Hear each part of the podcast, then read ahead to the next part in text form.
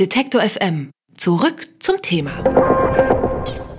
Von Plastik zugemüllte Strände oder riesige Müllinseln im Meer, solche Bilder kennt eigentlich jeder aus sozialen Medien zum Beispiel. Kunststoff ist ein riesiges Problem, das wissen wir alle, aber eine neue Studie zeigt, dass Plastik auch an ganz anderen Orten zu finden ist, und zwar in bislang ungeahntem Ausmaß. Große Mengen Mikroplastik wurden nämlich im Hochgebirge der Schweizer Berge gefunden, wie in aller Welt, die da hingekommen sind. Darüber spreche ich mit Moritz Bigalke vom Geografischen Institut der Universität Bern. Hallo, Herr Bigalke.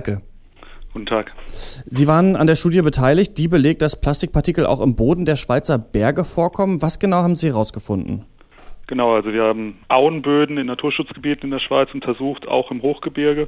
Und wir haben herausgefunden, dass insgesamt 90 Prozent der Böden belastet waren, die wir untersucht haben. Und insgesamt haben wir hochgerechnet, dass es ungefähr 53 Tonnen Mikroplastik sind, die in ähm, Naturschutzgebieten, in geschützten Auengebieten in der Schweiz liegen.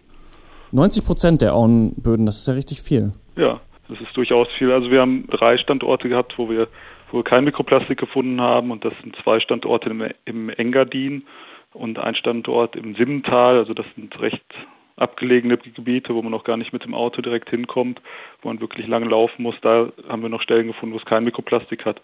Aber an anderen Stellen, auch im Hochgebirge, haben wir sogar Mikroplastik gefunden und das ist eigentlich das, was uns verwundert hat. Also im äh, Mittelland, im Schweizer Mittelland, also da, wo die Menschen wohnen, da sind wir schon davon ausgegangen, dass wir Plastik finden, weil einfach auch Plastik weggeworfen wird und so Plastik in die Umwelt gelangt. Aber dass wir das in dem Hochgebirge gefunden haben, das hat uns wirklich überrascht. Was ist äh, das Besondere an den Auenböden, die Sie untersucht haben? Auenböden, das sind Böden, die direkt an, an Flüssen liegen. Und ähm, wir haben deswegen Auenböden gewählt, weil als wir vor drei Jahren ungefähr angefangen haben, an dem Thema zu arbeiten, gab es noch gar nichts zu Böden, sondern da war die Diskussion hauptsächlich über Mikroplastik im Wasser. Damals sind wir davon ausgegangen, wenn wir jetzt als erstes Auenböden angucken, also Böden, die direkt am Wasser sind, dann finden wir wahrscheinlich Mikroplastik, was aus, äh, aus den Bächen in die Umwelt gelangt, einfach wenn es Überflutung gibt zum Beispiel. Und deswegen haben wir mit Auenböden angefangen. Heute sind wir aber ein bisschen weiter. Es gibt inzwischen Abschätzungen, die sagen, dass wahrscheinlich auch die meisten anderen Böden Mikroplastik enthalten und teilweise sogar in wesentlich höheren Mengen. Also wenn man davon ausgeht, dass zum Beispiel in Industriegebieten Böden, da gibt es eine Studie aus, aus Australien, wo man bis fast 7% Plastik im Boden gefunden hat.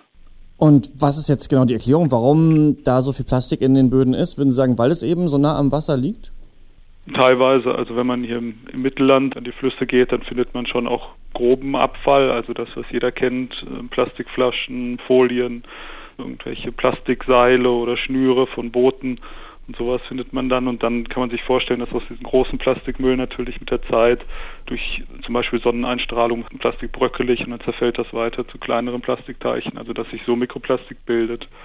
Im Hochgebirge, da wo wirklich keine Straßen oder so in der Nähe sind, da hat uns das wie gesagt auch gewundert. Und da haben wir nur sehr kleines Mikroplastik gefunden. Also da gibt es keinen sichtbaren Plastikmüll, sondern nur sehr kleines Mikroplastik, kleiner 500 Mikrometer. Und das ist auch sehr homogen in der Zusammensetzung. Also es war nur Polyethylen. Wir gehen davon aus oder wir vermuten, dass das Plastik wahrscheinlich durch den Wind dahin transportiert worden ist. Studien aus Paris zum Beispiel, also aus, aus dem städtischen Raum, wo Mikroplastik in der Luft gemessen worden ist und das sind wohl auch beträchtliche Mengen. Jetzt kann man Paris natürlich nicht mit dem Hochgebirge äh, vergleichen, aber es zeigt doch, dass in der Luft auch Mikroplastik vorkommt und so auch wahrscheinlich verlagert werden kann. Also es reibt sich so klein, dass es dann irgendwann auch vom Wind äh, transportiert werden kann, wahrscheinlich. Also dann ist man ja quasi nirgendwo so richtig mehr sicher eigentlich vor Mikroplastik. Nein, das kann man so sagen. Also ich gehe davon aus, dass Mikroplastik überall ist. Es gab ja in letzter Zeit einige Studien, die für Aufsehen gesorgt haben. Mikroplastik im arktischen Eis, Mikroplastik im Honig in Deutschland, im Speisesalz. Also man kann davon ausgehen, dass Plastik so verbreitet ist heutzutage, dass es fast überall zu finden ist. Was sagen denn dann diese Funde eben auch im Hochgebirge über unseren ja, Plastikkonsum auch vor allem in den Städten? Der Plastikkonsum ist natürlich recht hoch. Also man kann sich die, die Produktion des Plastiks weltweit anschauen oder das steigt kontinuierlich und sehr, sehr stark an. Heutzutage wird fast alles aus Plastik gemacht und es wird alles stark verpackt. Und es gibt natürlich neben diesem Plastikverbrauch, den wir als normale Menschen, Konsumenten haben, gibt es natürlich noch sehr viele industrielle Plastikanwendungen und so, die wir gar nicht, gar nicht so im, im Blickfeld haben. Und das wird alles erstmal produziert und idealerweise sollte das meiste davon deponiert werden oder verbrannt werden, also irgendwie nicht in die Umwelt gelangen, aber man sieht doch, dass es, dass es sogar in der Schweiz oder in Deutschland, die ja eigentlich ein sehr ausgeprägtes Recycling-System haben und Müllbeseitigungssystem haben, dass es selbst da in die Umwelt gelangt. Es gibt natürlich andere Länder, wo das noch wesentlich mehr der Fall ist. Oder? Man weiß ja äh, auch, dass Fische zum Beispiel dann diese Plastikpartikel fressen. Bedeuten denn jetzt Ihre Forschungsergebnisse, dass zum Beispiel auch Nutztiere wie Kühe über Umwege dann äh, Plastikpartikel zu sich nehmen könnten?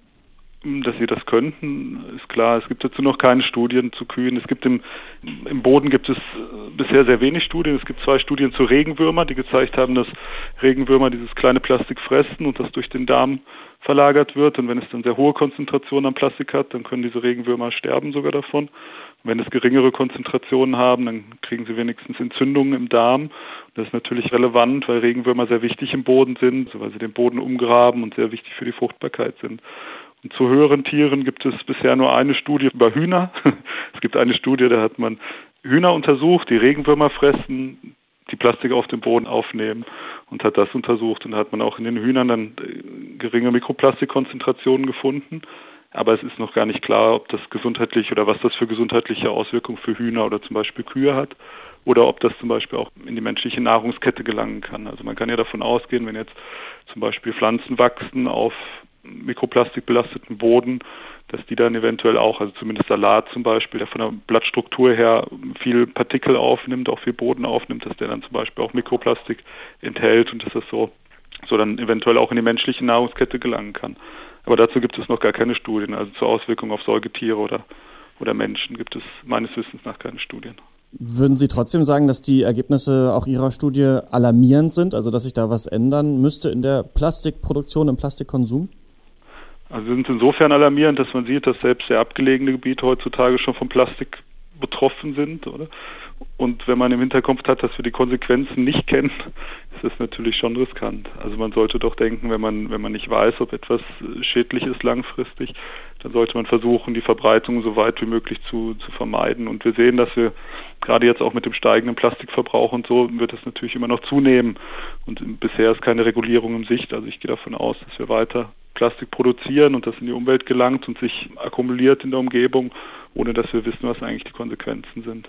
Im Schweizer Hochgebirge wurden ziemlich große Mengen an Mikroplastik gefunden. Warum das so ist und was das für Folgen für unser Ökosystem haben könnte, darüber habe ich mit Moritz Begalke gesprochen. Er ist Bodenforscher der Universität Bern und hat an der Studie mitgearbeitet. Vielen Dank.